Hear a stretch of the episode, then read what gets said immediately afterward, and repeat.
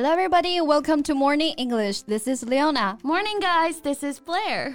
节目开始之前呢，先说一个小福利。每周三我们都会给粉丝免费送纸质版的英文原版书、英文原版杂志和早安周边。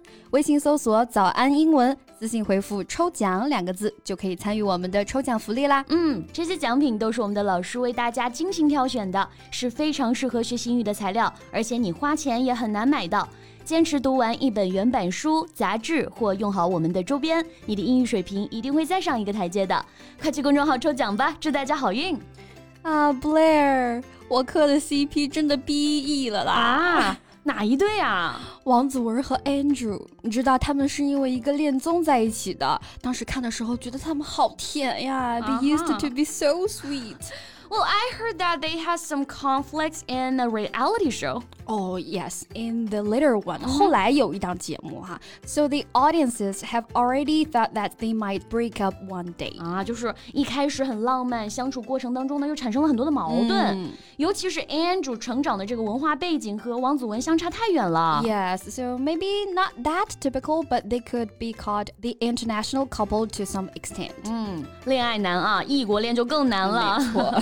可能需要面对的和克服的问题呢就更多。嗯，其实现在跨国恋呀或者跨国婚姻也并不少见哈。And actually starting an international relationship or marriage is really cool and brave. Yes. Although Ava and Andrew ended their relationships, it doesn't mean all the international ones doomed to fail. Right. 啊，咱俩一直都是希望的使者，传播正能量嘛。Yeah. So how about we talk about the international relationship today? Okay, sounds good. 那今天我们的所有内容都给大家整理好了文字版的笔记，欢迎大家到微信搜索“早安英文”，私信回复“加油”两个字来领取我们的文字版笔记。正如我们刚刚说的啊，跨国恋其实是会让人觉得很兴奋啊，因为会有一些更新的体验嘛。But at the same time, there are so many things that are new and different, interesting and challenging. 没错，当然就是有两面性的嘛。So it's not a perfect fairy tale。哎，童话里都是骗人的啦。那 fairy tale 就是童话的意思啊。教各位男同志啊一句彩虹屁。She was like a princess in a fairy tale。她就像童话里的公。公主啊，对，哎，虽然做不了童话里的公主吧，但大家还是想拥有童话般的生活，尤其是在婚礼的时候，对吧？So for example, they had a fairy tale wedding，哎，一个童话般的婚，对，童话般的婚礼啊。那这里的 fairy 和 tale 中间加了一个连字符，所以可以用作一个形容词，嗯，很梦幻啊。But I have to say, get your head out of the clouds，不要只抱有美好的幻想啊，一下就被拉回现实了啊。那这句话呢很形象，把你的头从云里拿。拿出来，清醒一点嘛。For example, get your head out of the clouds. We only have one hour left to finish it. 这句话对付那种拖延症患者来说非常适用啊。感觉我有被点到。so if you dream a fairy tale international relationship and about to dip your toe into the topic, you'd better know more about the pro and con. 嗯，那尝试之前还是要谨慎了解嘛。嗯、那这里的 dip your toe into something 表示的就是小心的去尝试、去探索。嗯、dip d i p 它的意思是浸。蘸，就比如说吃饺子蘸醋啊，那个蘸。toe t o e 是脚趾头的意思。想象一下，你把脚趾头轻轻的去蘸一下水，那不是尝试试探这个意思吗？感觉我 突然想到那个在危险的边缘疯狂试探呀。对对，那去多尝试一些新的东西啊，比如说有时候会对我妈妈说，让她多去尝试一些新的手机功能啊，努力的跟上这个世界的脚步嘛。对，You don't need to dip your toe into the app building world. Yes. So for international couples, the first first challenge might be the language barrier，、嗯、对吧？异国情侣他们要面对的第一个挑战应该就是语言障碍了。Right, language barrier 啊、uh,，barrier 就是障碍、壁垒的意思，like、嗯、 trade barrier，贸易壁垒，我们经常说的。For example, if the trade barrier is broken, gradually country economy is more free。对，这属于是一种无形的壁垒了啊。嗯、那我们游山玩水的时候，经常会听到，哎，一座山或者一条河形成了一道天然的壁垒。对，like the Yangtze River is a natural natural barrier to the northeast.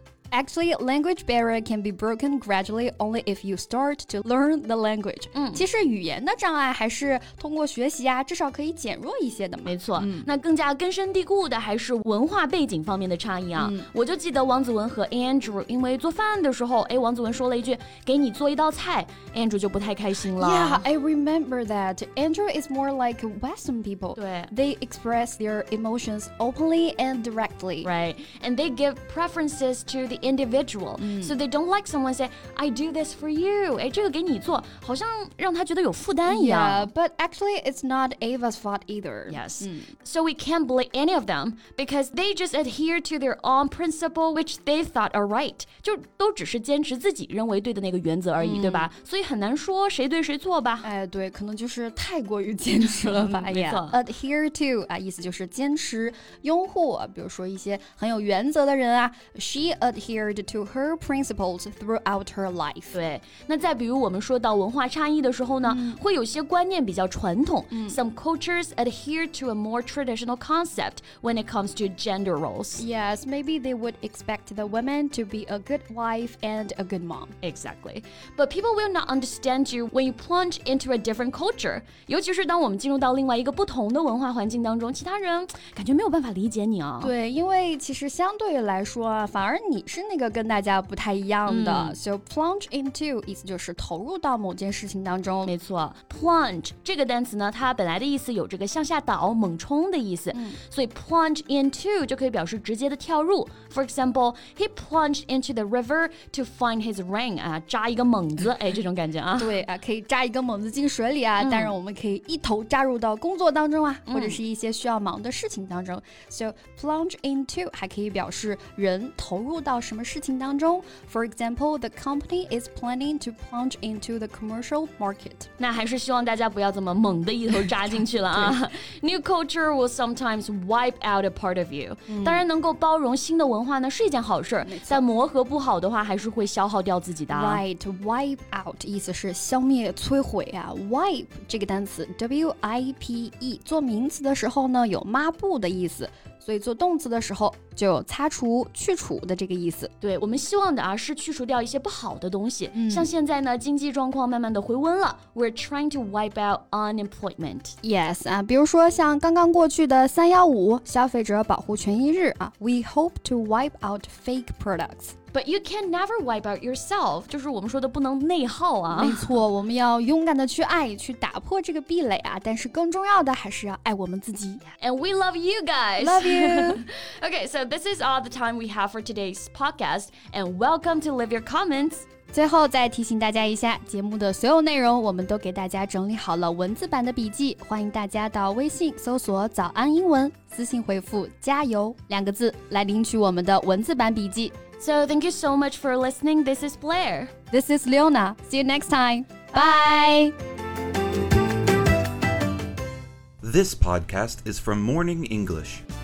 学口语就来早安英文。